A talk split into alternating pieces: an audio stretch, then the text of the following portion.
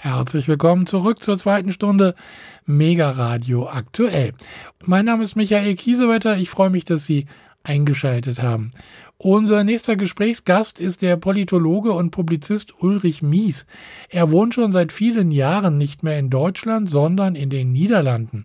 Und er hat im Februar 23 ein Buch mit dem Thema Schwerpunkt Auswandern herausgegeben mit mehreren Autoren unter dem Titel Auswandern oder Standhalten, politisches Exil oder Widerstand. Im ersten Teil des Interviews, das mein Kollege Alexander Boos für Mega Radio aktuell mit ihm geführt hat, geht es vor allem um die aktuellen politischen Missstände, die für ihn Gründe zum Auswandern darstellen.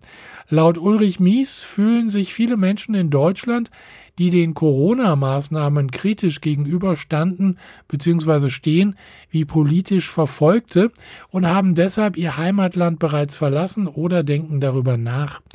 Die Mainstream-Medien haben ihm zufolge Hass und Hetze gegen Maßnahmenkritiker verbreitet und eine politökonomische Krise als alternativlose Gesundheitskrise verkauft, was er scharf kritisiert. Darüber hinaus mahnt er, der Corona-Ausnahmezustand ist offiziell immer noch nicht beendet.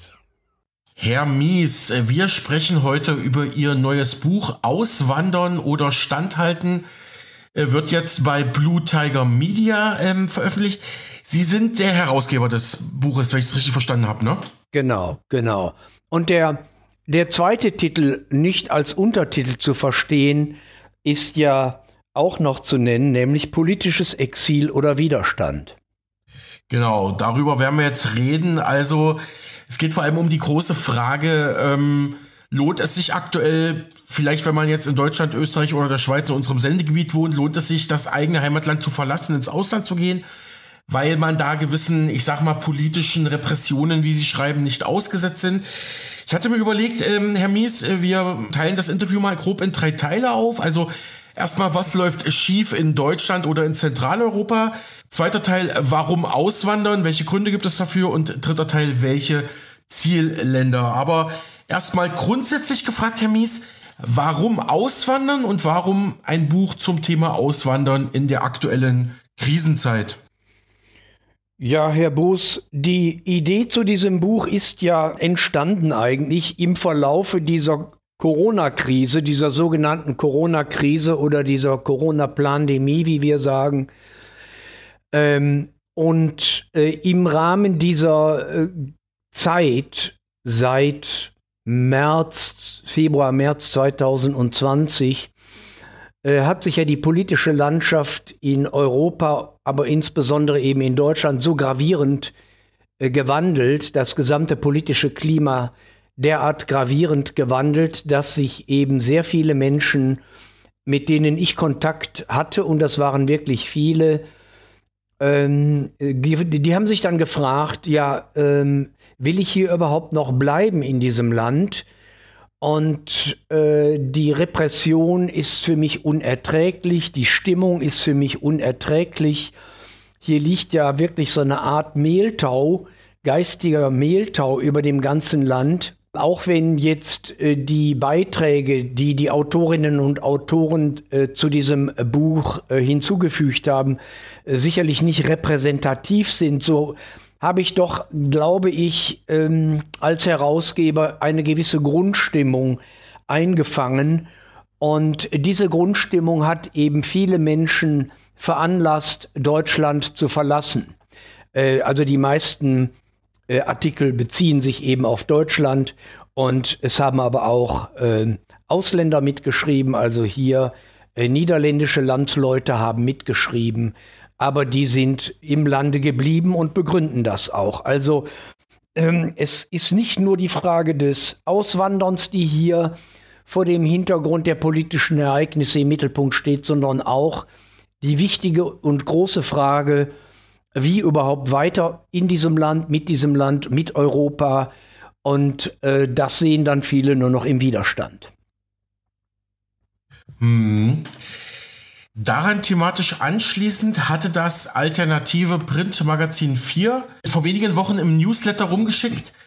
Da gab es einen Beitrag von neuedebatte.wbcom.staging.com Also von Neue Debatte, Schlusspunkt Exil, die das Land verlassen, war da der Titel. Das, was Menschen in ihrem Land hält, nämlich der Glaube, dass es von sich aus in der Lage wäre, Schwierigkeiten in den Griff zu bekommen und eine Perspektive für die Zukunft zu entwickeln, wird nicht mehr gesehen. Und dann wurde auch ihr neues Buch, also wie gesagt, Auswandern oder Standhalten, politisches Exil oder Widerstand auch nochmal im vier Newsletter besprochen. Da hieß es, maximal irritiert vom Treiben der westlichen Regierungen haben Hunderttausende Menschen nach Ausrufung des Corona-Ausnahmezustands im März 2020 ihre europäischen Heimatländer verlassen. Sie konnten die gesellschaftlichen und ökonomischen Verwüstungen, die weitgehende Gleichschaltung der politischen Parteienlandschaft sowie die Angstmache und Hetze der Massenmedien sowie korrupter Wissenschaftler nicht länger ertragen, flohen vor dem Corona-Staatsterror, dem Demokratiezerfall, aber auch vor dem beschämend unterwürfigen Verhalten ihrer Mitmenschen in einer zunehmend als zerrüttet wahrgenommenen Gesellschaft. In diesem Sammelband, über das wir jetzt gerade sprechen, Herr Mies, werden einige Autorinnen und Autoren über ihre Motive berichten, warum sie ihre Heimatländer, zumeist Deutschland, verlassen haben. Andere bleiben trotz der für sie schwer erträglichen Zustände im eigenen Land. Hatten Sie ja auch schon gerade gesagt. Ja, freuen Sie sich über diese Verbreitung, über diesen Hinweis auf Ihr Buch, Herr Mies?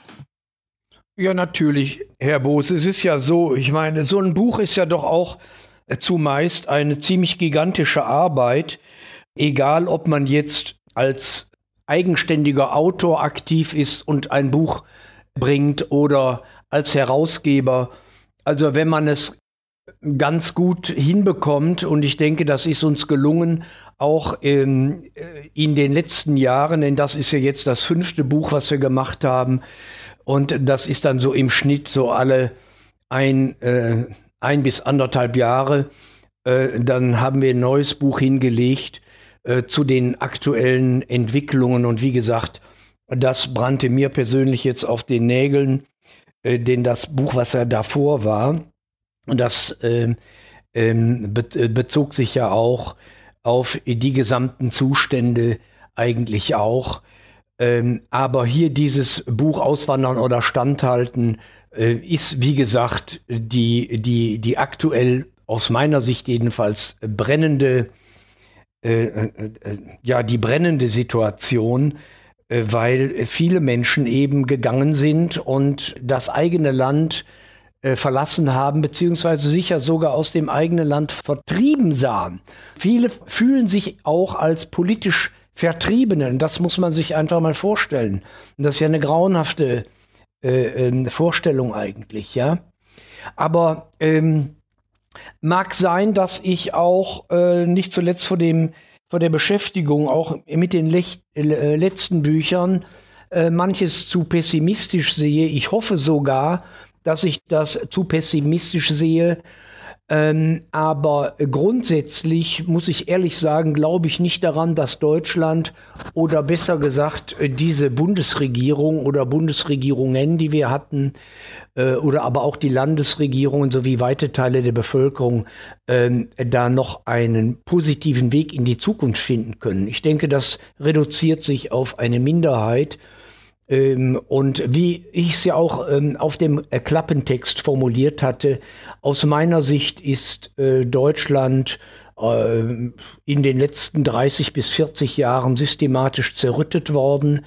Und diese sogenannte Corona-Krise hat ja auch einen schlagenden Beweis dazu geliefert. Sie haben es ja auch schon ganz kurz erwähnt, eben wie die Leute besonders äh, pedantisch äh, umgegangen sind, wie sie sich gegenseitig kontrolliert haben und so weiter. Aber das Ganze geht ja noch viel weiter, denn äh, im Zuge dieser äh, ganzen Corona-Nummer ähm, waren ja die Regierung oder die Regierungen und vor allen Dingen dieser ganze abartige Medienapparat permanent damit beschäftigt, Hass und Häme und Spaltung in die Gesellschaft zu tragen und ähm, was sich da alles ausgetobt hat gegen die sogenannten oder tatsächlichen Impfgegner. Äh, und äh, das war ja ein, das war ja grauenhaft. Und ich sehe auch nicht, äh, dass dieser Riss, der da durch die Gesellschaft äh, getrieben worden ist, dass der so ohne weiteres äh, sich auflösen lässt. Denn äh, diejenigen, die sich intensiv jetzt mit dieser Corona-Krise befasst haben, sehen ja dieselbe als gigantisches Menschheitsverbrechen an, dass da im Gewande einer, einer hysterischen Virushygiene in die Welt gesetzt wurde. Und dann stellen sich eben viele die Frage oder haben sich die Frage gestellt, äh, will ich in dem Land überhaupt noch leben, wo derart äh, schlimm äh, miteinander umgegangen wird und möchte ich mit den äh, Menschen, die mich hier so dermaßen äh, fertig gemacht haben äh, oder auch existenziell fertig gemacht haben, man denke mal an die ganzen Ärzte, denen man da die Türen eingetreten hat, denen man die ähm, Computeranlagen abgeräumt hat und so weiter. Ich kenne da einige, äh, den man ganz böse und übel mitgespielt hat. Möchte ich mit solchen Menschen, äh, die mir das angetan haben, überhaupt äh, noch äh, zusammenleben? Und deshalb sind ja auch viele gegangen, Herr Boos, ne? Ja. Äh, besprechen wir auch gleich noch drüber. Nur eine kurze Nachfrage. Sie hatten gerade Ihr Vorgängerbuch erwähnt. Ähm, das war noch mal der tiefe Staat schlägt zurück auf Fassadendemokratie, oder? Nee, der tiefe Staat schlägt zu, war davor. Der tiefe Staat schlägt zu. Das bezog sich ja eigentlich auf die gesamte Situation, wie jetzt Kriege inszeniert werden. Das ist aus 2019. Dann kam Megamanipulation. Hm, stimmt, ja. Äh, hm. Ideologische Konditionierung in der Fassadendemokratie und dann kam Schöne Neue Welt 2030, das ist vom September 2021, vom Fall der Demokratie und dem Aufstieg einer totalitären Ordnung. Da haben wir im Grunde genommen schon die ganzen Perversionen und Abartigkeiten, die sich diese Regierungen hier geleistet haben und ihre medialen Zuträger. Äh, da haben wir das alles im Grunde genommen schon mal aufgearbeitet. Also die, dass, äh, dass Deutschland und Europa so mehr oder weniger im Ausnahmezustand regiert wird, das muss man sich alles mal reintun, was hier passiert ist, ja. Mhm. Genau, schöne neue Welt 2030 hatten wir auch noch für einen anderen Sender besprochen, Herr Mies, aber genau. Genau, gute Überleitung. Die westliche Welt im Ausnahmezustand heißt ja Ihr Gastbeitrag in Ihrem neuen Buch Politisches Exil oder Widerstand. Ja, die Welt im Ausnahmezustand. In Ihrer Einleitung, Herr Mies, zitieren Sie Kurt Tucholsky aus dem Jahr 1931. Ja. Du glaubst nicht, wie das Land von außen aussieht. Ein Haufen neurasthenischer Irrer, die samt und sonders jeder für sich Unrecht haben. So etwas von Missverständnissen, von aneinander vorbeireden. Nein, mein Lieber, dazu bin ich nicht auf der Welt. Ja, das hat ja schon erschreckende Parallelen zur aktuellen Corona-Zeit, ne? Ja, natürlich, genau. Und ähm, ich habe mir auch hier aus meiner eigenen Bibliothek noch mal ein älteres Buch ähm, herausgegriffen. Äh, da ging es äh, in das ist ein zweibändiges Werk zur Exilliteratur.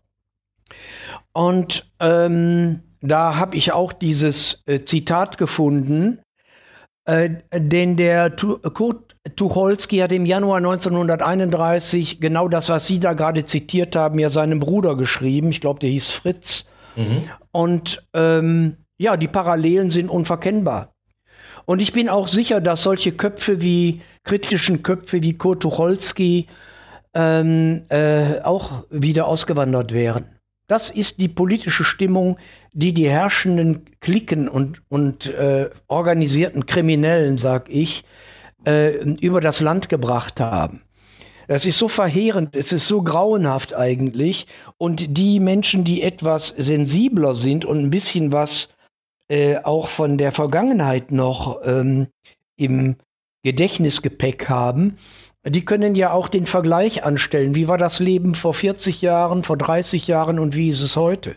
Und wie ist die Stimmung im Lande vor allen Dingen? Und dann, und, und ich sage ja immer wieder, die Älteren äh, unter uns, die können ja noch den Vergleich ziehen zwischen der Zeit vor der Wende und nach der Wende.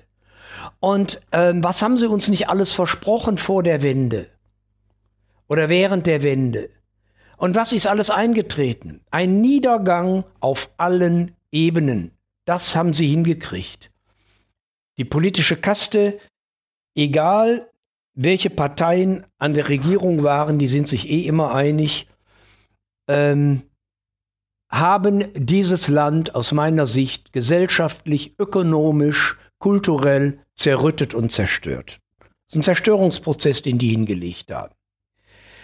Und äh, deshalb bin ich davon überzeugt, der Tucholsky, der hätte das auch wieder nicht ausgehalten und viele haben es ja auch nicht ausgehalten. Ne? Und deshalb sage ich ja, mhm. dieser, diese Aussage von ihm, die ist äh, brandaktuell. Ich habe ja schon ein paar wenige Worte dazu gesagt. Ich habe auch gesagt, dass ich die Gesellschaft für vollkommen zerrüttet halte, für krank. Und ja, ich möchte aber, weil er das ja sehr allgemein gesprochen hat, möchte vor Verallgemeinerungen warnen, möchte auch jetzt nicht hier alle Deutschen, die da im, im Lande leben, die da verblieben sind, die auch gegen die Zustände, gegen diese perversen, kranken politischen Zustände kämpfen, da etwa mit einbeziehen, sondern wir müssen ja immerhin sehen, 20 Prozent oder sogar bis vielleicht ein Drittel äh, der Bevölkerung sind ja mehr oder weniger aktiv. Viele sind eben im stillen Widerstand, äh, weil sie äh, eben noch abhängig beschäftigt sind. Die können einfach sich nicht so outen, wie ich das hier als Rentner machen kann und so weiter. Ja, also wie hoch man jetzt den Prozentsatz ansetzen kann, derjenigen, die dem herrschenden Terror widerstehen, weiß ich nicht, kann ich nicht sagen. Aktiv, ganz aktiv sind es sicherlich nur zwei, drei Prozent. Aber die Dunkelziffer derjenigen, die mit den ganzen politischen Verhältnissen und Zuständen in Deutschland nicht einverstanden sind, ich denke, der ist ein relativ hoher Prozentsatz. Und der ist natürlich ähm, in Ostdeutschland sehr, sehr viel höher als in Westdeutschland. Sehr, sehr viel. Die haben nämlich noch, die haben nämlich noch die, äh, die Erinnerung, ähm, was ein, ein äh, diktatorisches Regime äh, bedeutet. Wenn mhm. auch damals die DDR unter völlig anderen äh, ideologischen Vorzeichen, das äh, ist völlig klar. Aber trotzdem, diese, diese Grundskepsis gegenüber dem System ist in Ostdeutschland sehr, sehr viel weiter verbreitet und viele von denen haben auch so ein Déjà-vu-Erlebnis. Sie sagen, ach, das hatten wir doch alles schon mal. Jetzt kommt das alles auf eine andere Art und Weise nochmal wieder zurück, aber äh, eben vor dem Hintergrund dieses Hyperkapitalismus. Ne? Äh, Herr Mies, machen wir es mal konkreter. Was kritisieren Sie denn genau jetzt an den äh, Corona-Maßnahmen? Warum sagen Sie, ähm, ja, das Land geht ökonomisch und kulturell und politisch bergab? Können Sie das mal an ein paar konkreten Beispielen ähm, ja, näher erläutern? Ja, da bin ich jetzt ein bisschen erstaunt. Ähm, ich meine, schauen Sie sich einfach mal jetzt an, die Innenstädte, die Infrastruktur dieses Landes zerfällt. Zehn Millionen Baustellen, auf denen nicht gearbeitet wird. Das ist auch, aus meiner Sicht ist das auch eine, eine Disziplinierungsmaßnahme der Bevölkerung. Äh, das gehört für mich weiter zur, zur Chaotisierung der Gesellschaft. Äh, der gesamte, die gesamte, der gesamte Unterbau der Gesellschaft, Herr Boos, der wurde ja im, im Laufe eines 40-jährigen Prozesses erodiert. Und das haben viele Menschen auch gar nicht mehr auf dem Schirm. Viele sind ja auch erst äh, äh, vor 20 Jahren geboren oder so und die haben ja auch diesen Vergleich gar nicht. Wir haben eine 40-jährige äh, neoliberale beziehungsweise marktradikale Konterrevolution hinter uns. Der ganze Staat wurde von den, von den Füßen auf den Kopf gestellt und wurde in diesem Zeitraum von etwa 30 bis 40 Jahren als Staat der Bürgerinnen und Bürger transformiert hin zu einem marktkonformen Staat. Und die, und die Merkel hat ja irgendwann mal gesagt, ja, äh, wir leben ja in einer marktkonformen, oder wir müssen diese, diese Demokratie, in der wir leben, zu einer marktkonformen Demokratie umbauen. Das ist natürlich völliger Bullshit, weil eine marktkonforme Demokratie ist überhaupt gar keine Demokratie. Das heißt, die haben im Laufe von 40 Jahren in Toto diesen Staat auf den Kopf gestellt. Es wurde alles privatisiert, was nicht, äh, äh, was nicht äh, nied- und nagelfest war. Das war ein, ein Raub, ein gigantischer Raub- und Plünderungsfeldzug aller staatlichen Assets. Alles das, was Generationen von Menschen erarbeitet haben, wurde dann den internationalen Großkonzernen in den Rachen geschoben. Billionenschwere Umverteilungen haben die vollzogen. Das ist alles äh, geschehen im Laufe dieser letzten 40 Jahre. Mit gigantischen Schäden. Organisierter Raub, organisierte Plünderung, organisiertes politisches Verbrechen war und ist das. Und ich habe ja noch, ich habe ja gesagt, eine marktkonforme Demokratie, die sich ausschließlich an den Bedürfnissen der Großwirtschaft orientiert, die hat mit Demokratie überhaupt gar nichts zu tun. Absolut nichts. Und das war aber die Zeit noch vor der Corona-Krise. Denn das war der große Hammer, den sie danach eingereicht haben. Denn Finanzpolitisch war, war der Westen im Grunde genommen schon platt 2019 und die Finanzexperten haben ja alle gesagt, hu, hu, hu, jetzt, jetzt, geht, jetzt geht hier äh, die, große, die große Superfinanzkrise los, jetzt kommt der Kollaps. Nein, ist nicht gekommen. Da haben sie uns die Corona-Krise reingereicht.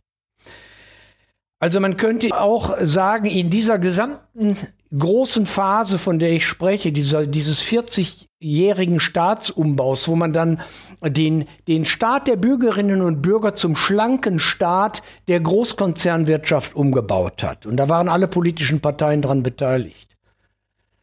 Und das haben die Menschen meistens schon wieder vergessen, weil sie selber Teil dieses neoliberalen Wahnsinns geworden sind. Alle gegen alle, Winner takes it all, all dieser ganze Dreck, den sie denen in die Köpfe gesetzt haben. Und, und, und die Konsequenz, Herr Boos, war eigentlich die, der Bürger als Souverän, die bürgerorientierte Demokratie mit dem Bürger als Souverän wurde umgebaut hin zur Exekutivmacht, zu den Zentren der Macht und der souveränen Macht und die liegt bei der Exekutive und schon lange nicht mehr beim Bürger. Und in diese Zeit fällt weiter der komplette, der komplette Zusammenbruch oder weitgehende Zusammenbruch zumindest der Gewaltenteilung. Das gehört auch alles in diese marktkonforme Demokratie. Souverän ist, wer den Ausnahmezustand beherrscht, hat Karl Schmidt, der große Nazi-Jurist, mal gesagt. Und genau da stehen wir. Wir stehen im Ausnahmezustand, denn die haben den Ausnahmezustand, den Corona-Ausnahmezustand mit den, mit den Hygienegesetzen, den Infektionsschutzgesetzen ja nicht aufgehoben. Der Ausnahmezustand besteht weiter. Das heißt, die Nichtdemokratie ist der aktuelle Herrschaftszustand, in dem wir uns befinden, Herr Boos.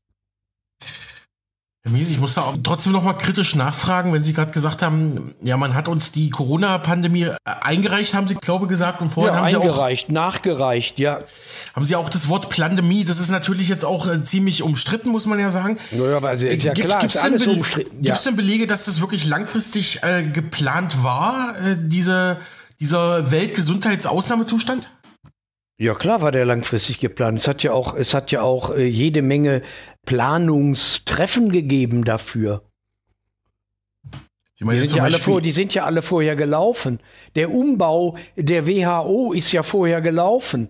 Die quasi die quasi Privatisierung der Weltgesundheitsorganisation durch Gates und Konsorten ist ja vorher gelaufen. Die ist ja aufgekauft worden. Und die Grundlage für diese ganz, für die Ausrufung der Corona-Pandemie, und deshalb sagen wir ja auch Plandemie, war ja die Umdefinition dessen, was äh, eine Pandemie überhaupt bedeutet. Denn vor 2009 galt ja etwas völlig anderes. Da war eine Pandemie nur dann, wenn besonders viele Tote existierten.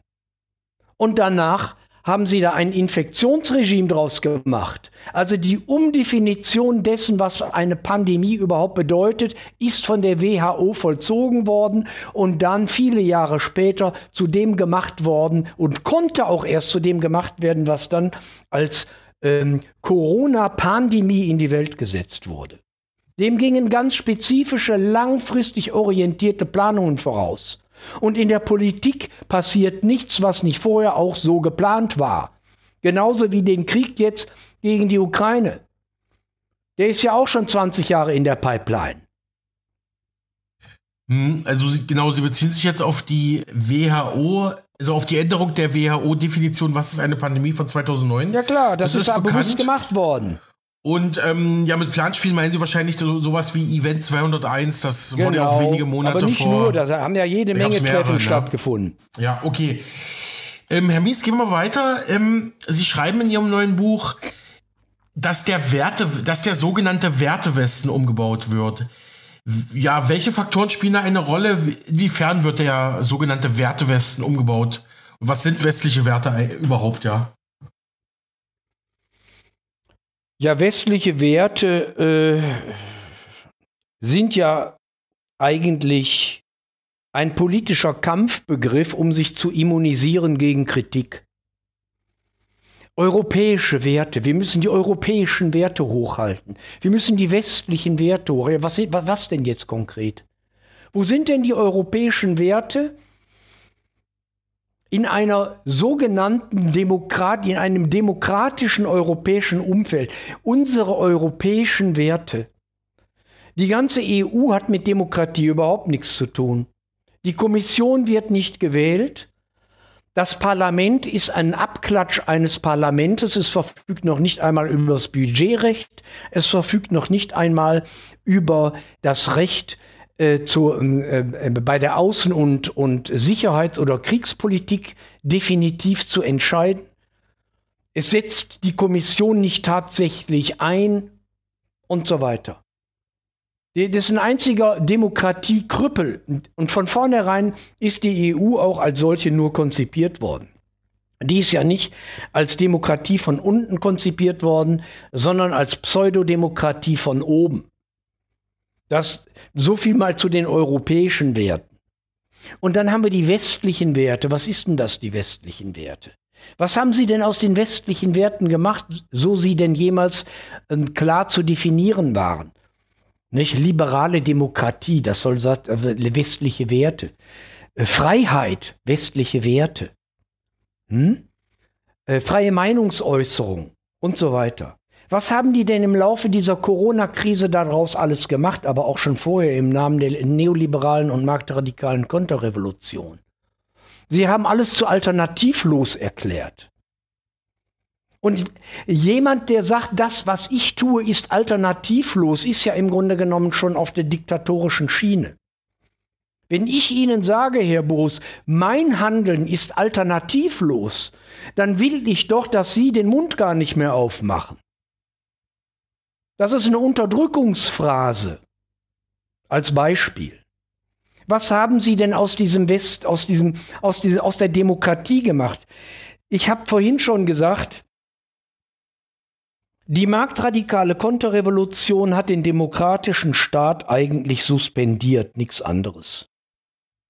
Das haben sie hingekriegt. Eine Demokratie von unten haben wir ja gar nicht. Die findet ja gar nicht statt.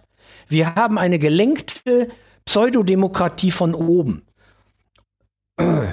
Und alles wird über die staatlichen Institutionen, Parteien und staatliche Institutionen bestimmen, wie wir hier zu laufen haben. Das ist ein Umerziehungslager. Deutschland ist ein offenes Umerziehungslager geworden. Dann lässt man noch so ein paar Demonstranten draußen herumtanzen im Wege der, der äh, äh, der liberalen Repression oder wie soll man das nennen? Und wie viele Menschen sind zu Schaden gekommen im Rahmen dieser ganzen Staatsrepression? Die geht ja weiter. Ich habe ja gesagt, Herr Boos, die haben ja äh, den Ausnahmezustand nicht aufgehoben.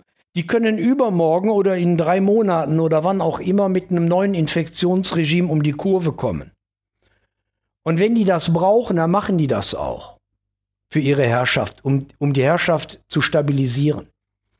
Die Demokratie ist abgefrühstückt.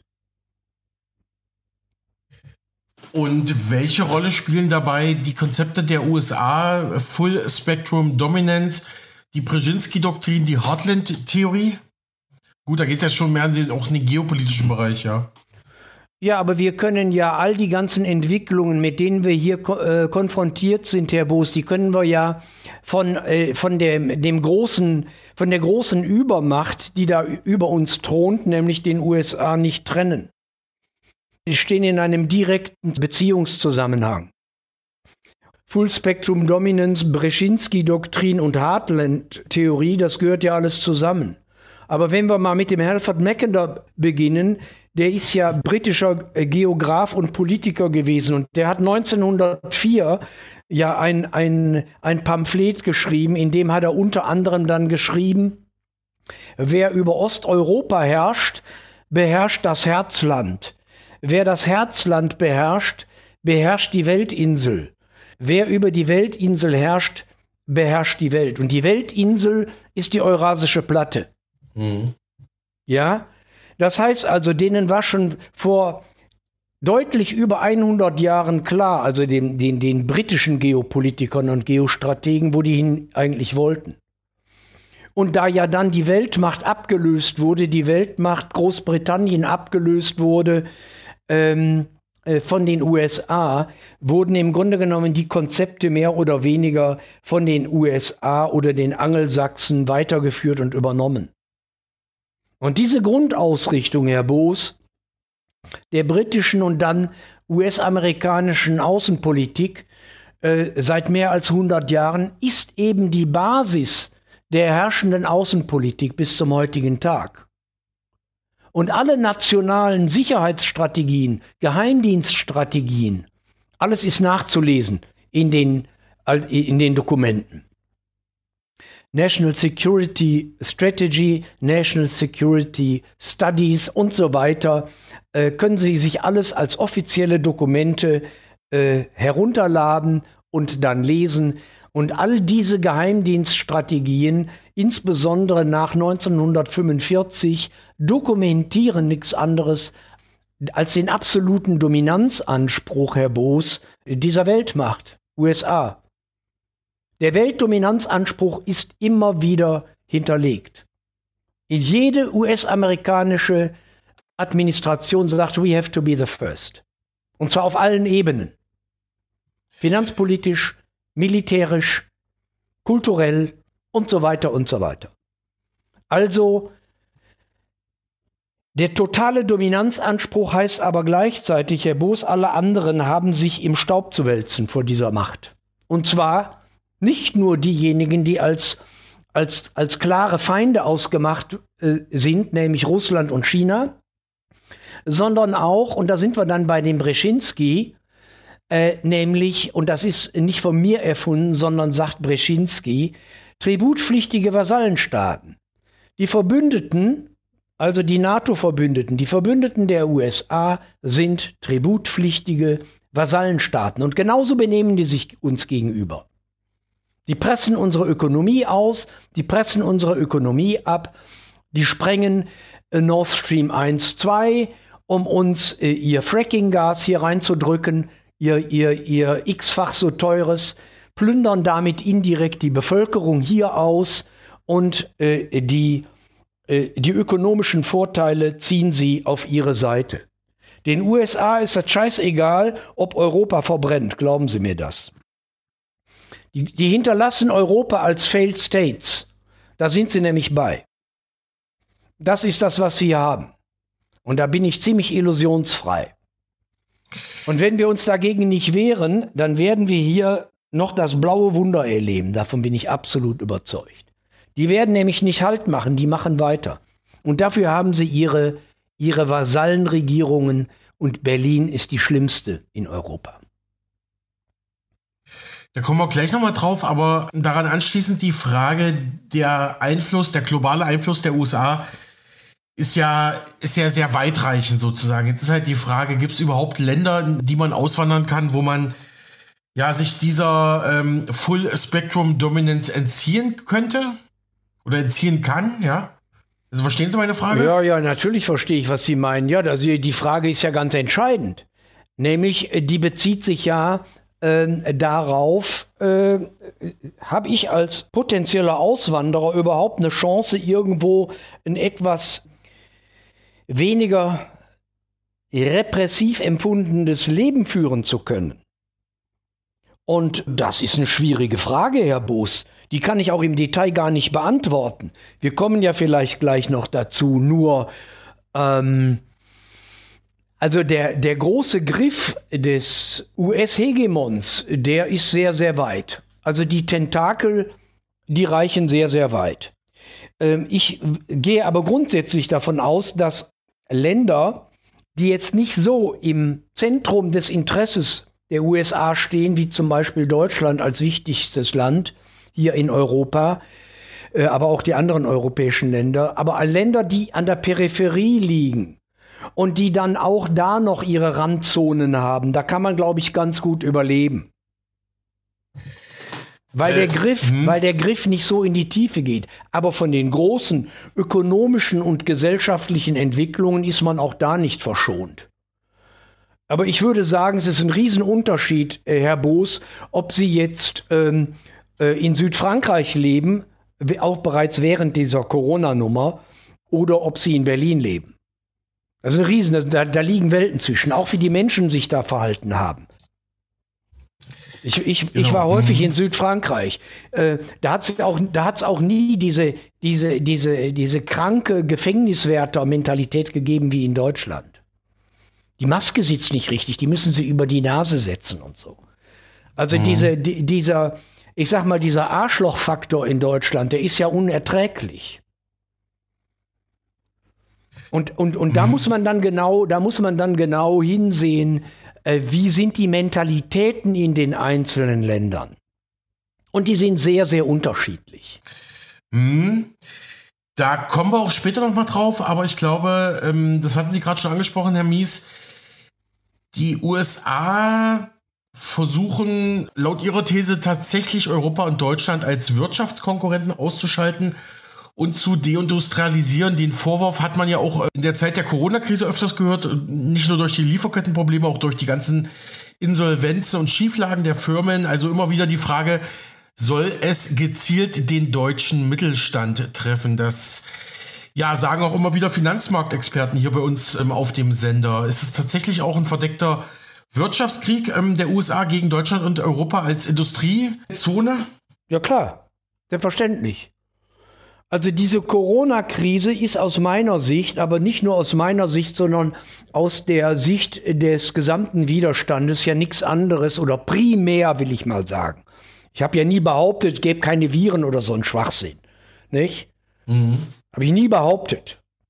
Sondern es geht ja hier um die Frage, wozu diente die Corona-Krise? Also, äh, um, um das mal klarzustellen, also es gab da ein, ein virologisches Problem sozusagen. Ne? Es gab ein virologisches Problem, aber es ist immer noch nicht geklärt, wer dieses virologische Problem in die Welt gesetzt hat. Ob das jetzt tatsächlich ein Laborvirus war, wie manche sagen, ob das aus Militärlabors kam, da kriegen wir vielleicht nie eine klare Antwort drauf. Es ist, eine, es ist eine Form der Kriegführung. Aber Sie sagen, das wurde eben vor allem auch politisch und geopolitisch ausgenutzt und vor allem auch für gewisse gesetzgeberische Maßnahmen. Ja, hm. Absolut. Ja, machen Sie weiter. Hm. Das war die Grundlage. Das war die Vorbereitungsphase der geopolitischen Auseinandersetzung. Denn um überhaupt Kriege führen zu können, müssen sie erstmal eine Bevölkerung in Angst und Schrecken versetzen. Und genau darum, und diese Funktion hat diese Corona-Krise. Die war in erster Linie eine, eine herbeigeführte, planvoll herbeigeführte politökonomische Krise mit Zielrichtung auf die geopolitische Neuordnung. Die wurde uns nur als, als Gesundheitskrise verkauft. Eine Pandemie, da müssen Sie sich mal mit, mit Experten unterhalten. Eine Pandemie dauert grundsätzlich nicht länger als sechs bis acht Wochen. Die haben die nur so weit rausgezogen. Das ist eine politische, das ist eine politische Krise, die die hier inszeniert haben. Eine planvolle politische und ökonomische Krise. Um die geopolitische Neuordnung, wie ich gesagt habe, im Sinne einer, einer New World Order auf der Grundlage hochzentralisierter politischer Entscheidungsfindungen und Entscheidungssysteme auf die Schiene zu setzen. Ähm, also, ja. die, die, die Frage, die Sie ja gestellt hatten, wie ist das jetzt hier mit den, mit den Wirtschaftskonkurrenten? Wollten die den Mittelstand gezielt treffen und abräumen? Ähm, das kann man so sehen. Äh, ist es aber auch völlig egal, ob das jetzt eine ganz gezielte Strategie gegen den kleinen und Mittelstand war oder ob, ob das sowieso ein Prozess war, äh, dieser, dieser ganzen Corona-Inszenierung. Ich kann nur sagen, ähm, wenn Sie sich mal hier umschauen, äh, in den Städten, äh, wie viele Klein- und Mittelständler da ihre Geschäfte aufgegeben haben. Das große Geschäftssterben geht ja jetzt erst richtig los. Die haben sich ja noch irgendwie über Wasser gehalten. Mit Spareinlagen oder mit, mit, mit, mit, mit Geldern, die sie vielleicht noch hatten. Die sind mittlerweile im Finanzsektor gelandet. Das Geld ist ja abgegrast worden schon mal. Das haben sie schon mal im Sack. So, und jetzt sterben diese ganzen kleinen und mittelständischen Betriebe. Und damit krepieren auch die Lieferketten. Und dieses, dieses Lieferkettenproblem geht ja bis, bis weit hinein in die Länder der sogenannten Dritten Welt, die in irgendeiner Weise Vorprodukte äh, äh, hergestellt haben. Da sterben die Menschen im Hunderttausender-Pack und verelenden. Hier, hier kommt das auch noch. Da mache ich mir überhaupt keine Illusion. Also der, der, mhm. der, der, der, der ökonomische Niedergang des kleinen und Mittelstandes ist auch ein logischer Prozess im Rahmen der, der Monopolisierung des Kapitals. Denn alles das, was an Klein- und Mittelstand da ist, möchte ja gerne das Monopolkapital haben. Beziehungsweise vorher erstmal zerlegen, filetieren, chaotisieren, kaputt machen, ist denen doch scheißegal, interessiert die doch gar nicht. Und die nützlichen Idioten als, als Systemadministratoren, das sind die Regierungen. Die machen den ganzen Mist mit und setzen das um. Das ist erschütternd.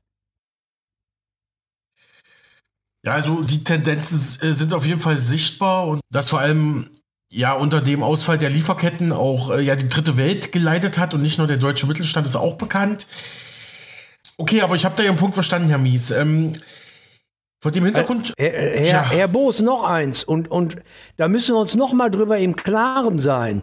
Den USA ist im Rahmen ihrer Grand Strategy, die sie haben, US Grand Strategy. Und die Grand Strategy ist, den, den, den Fuß auf die eurasische Platte zu setzen und die Ressourcen Russlands und am besten auch noch Chinas äh, in irgendeiner Weise später, ob äh, jetzt über den ganz großen Krieg, wie auch immer, dann zu setzen und diese, diese, diese Ressourcen auch kontrollieren zu können. Und wer da alle auf der Strecke bleibt, ist denen vollkommen egal. Und deshalb nochmal Hinweis auf die Sprengung von Nord Stream 1 und 2. Das ist ein Kriegsakt gegen Deutschland und Europa. Da, ja? Da und diese Vollblutidioten hm. in der Politik, die machen das auch noch mit. Es ist unfassbar. Und, und, und, wenn die, und wenn die USA hier in Europa Failed States hinterlassen, das ist denen vollkommen egal.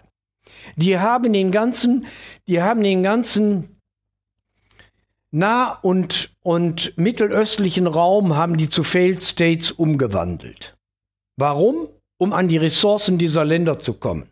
Entscheidend ist nur, dass sie unter dem Strich vor Ort Partner in Anführungszeichen, die können so kriminell sein, wie sie wollen haben, die dafür sorgen, dass der, dass der äh, Wohlstandsfluss in die USA und das ist dann Öl und so weiter und sonstige Ressourcen gesichert ist. Das entscheidend.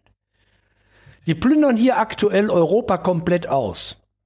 Und diese ganze Sache mit, mit, da kommen wir vielleicht noch zu, Herr Boos, mit Sondervermögen Bundeswehr gehört auch dazu. Das ist eine Plünderung unseres Landes. Also zu Themen wie Nord Stream, Sondervermögen kommen wir später noch. Ähm, vor dem Hintergrund schreiben Sie auch in Ihrem neuen Buch, die geopolitischen Kriegsplanungen und Operationen der USA haben die Welt seit 1990 in einen konstanten Kriegszustand und Zerrüttungsprozess geführt. Wer den Verfall Europas verstehen will, muss sich darum die US-Politik anschauen. So die Zerrüttungspolitik gegen Deutschland wird in Washington gemacht. Das schreiben und kritisieren Sie. Ja, so, hm, wie gesagt, ich habe ja schon ein paar Sätze dazu gesagt.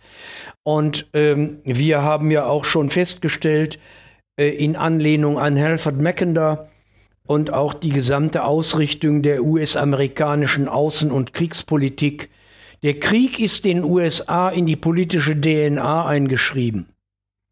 Sie missachten das Völkerrecht und bedienen sich aller nur denkbaren Mittel wie der Methoden der psychologischen Kriegsführung, Stationierung von Truppen, Kriegsmaterial, Sanktionierung von Staaten, um diese wirtschaftlich in die Knie zu zwingen, Herr Boos.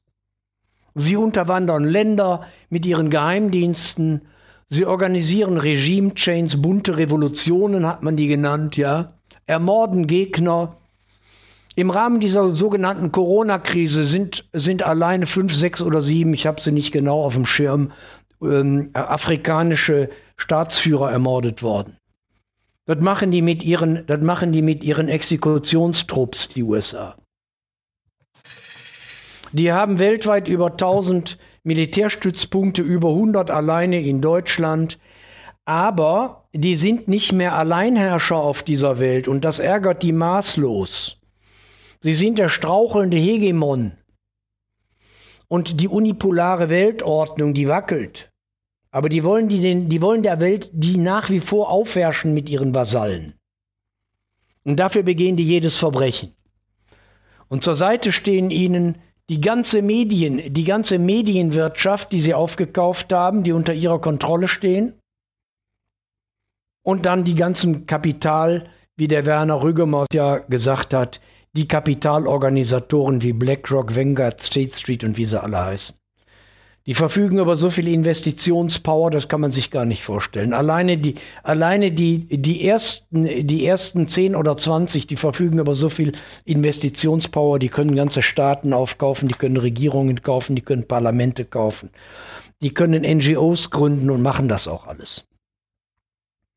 Und der Digital-Pharmakomplex und vor allem Militär und Geheimdienste spielen hier entscheidende Rolle.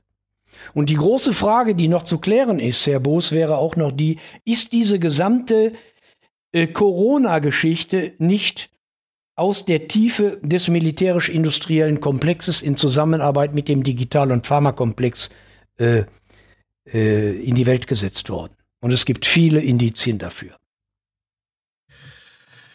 Also die USA habe ich vorhin schon gesagt, die führen nicht nur Krieg gegen Länder, die sich ihren Interessen unmittelbar in den Weg stellen. Das wären dann, also China und, und, und Russland sind ja als die großen Feinde ausgeguckt des Westens, sondern, und äh, das ist für mich ja eigentlich die erschütterndste Erfahrung überhaupt, dass diese geopolitischen Kriegsplanungen und Operationen der USA und der NATO ähm, die eigenen Verbündeten in einen Zerrüttungs- und Kriegszustand geführt haben. Und das sehen Sie ja jetzt, was da in, in der Ukraine abgeht. Dr. Wolfgang Bittner hat kürzlich ein neues Buch geschrieben namens Ausnahmezustand. Ich konnte dazu mit ihm vor wenigen Wochen ein Interview führen und Sie, Herr Mies, zitieren in Ihrem neuen Buch Auswandern oder Standhalten, politisches Exil oder Widerstand das vorherige Buch von Dr. Bittner, Deutschland verraten und verkauft. Ja. Genau. Meine Frage dazu, befinden wir uns im permanenten hybriden Kriegszustand nach innen und nach außen, wie Sie beide schreiben? Und falls ja, woran machen Sie das fest? Gut, haben Sie jetzt auch schon ein bisschen was zugesagt, aber dennoch die Frage. Ja, das, wir befinden uns im permanenten hybriden Kriegszustand. Ich bin da mit Bittner vollkommen auf derselben Linie. Und ich habe ja auch diese Einleitung zu dem aktuellen Buch eben äh, geschrieben, die westliche Welt im Ausnahmezustand. Und genau in diesem Ausnahmezustand befinden wir uns und innerhalb dieses Ausnahmezustands gleichzeitig in einem permanenten hybriden Kriegszustand nach innen und nach außen. Und ähm, dieser hybride Kriegszustand, der Herrschaftskasten, äh, der wird ja geführt gegen die Völker, wie immer, also die, die breite Bevölkerung ist ja Zielobjekt der Herrschaftskasten seit Jahrhunderten.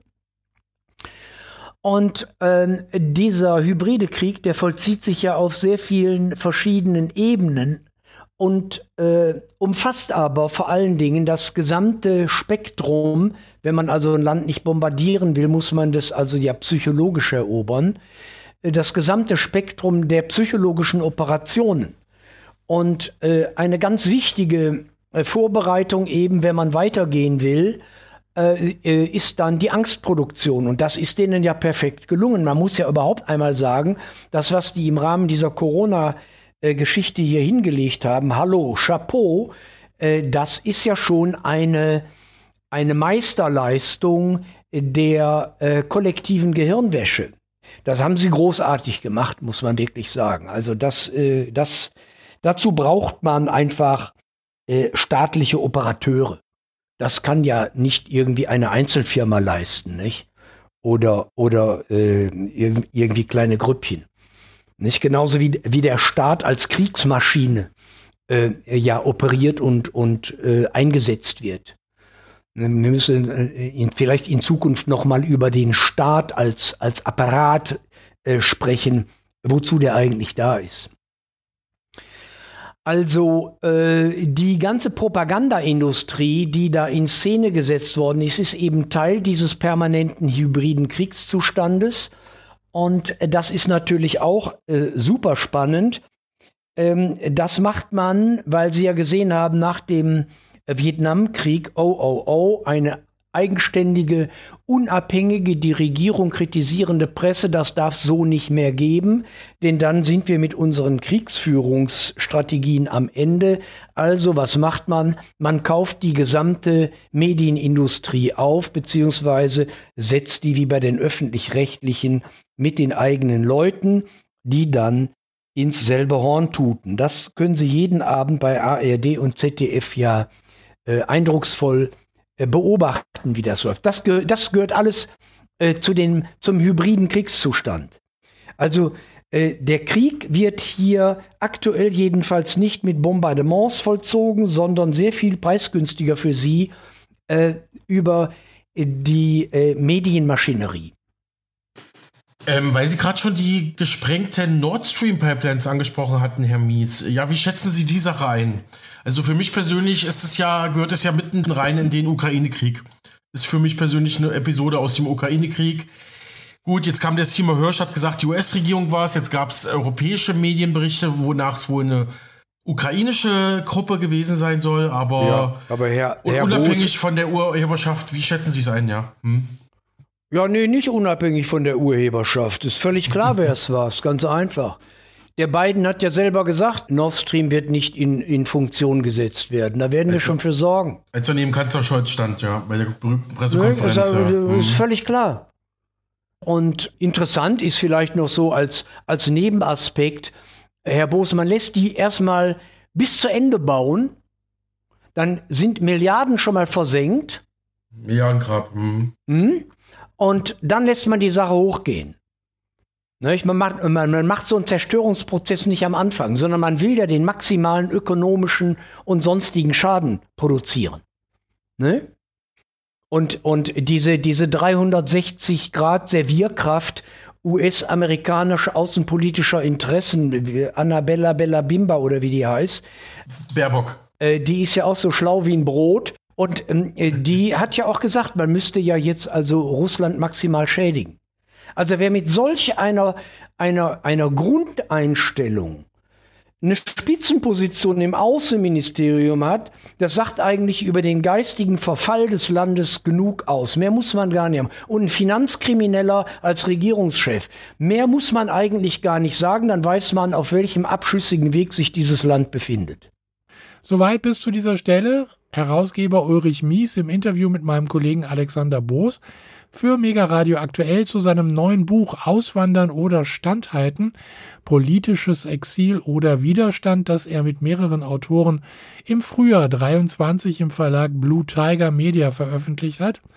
Mies ist unter anderem auch Autor bzw. Herausgeber der Bücher Mega Manipulation, Schöne neue Welt 2030, Fassadendemokratie und Tiefer Staat oder hat auch in die Ökokatastrophe gemeinsam mit Noam Chomsky publiziert. Das war sie, die neueste Ausgabe Mega Radio aktuell. Mein Name ist Michael Kiesewetter. Ich bedanke mich bei Ihnen fürs Zuhören, wünsche Ihnen jetzt weiterhin gute Unterhaltung hier im Programm von Mega Radio. Jetzt gibt es gleich erstmal Nachrichten und dann geht's weiter im laufenden Programm.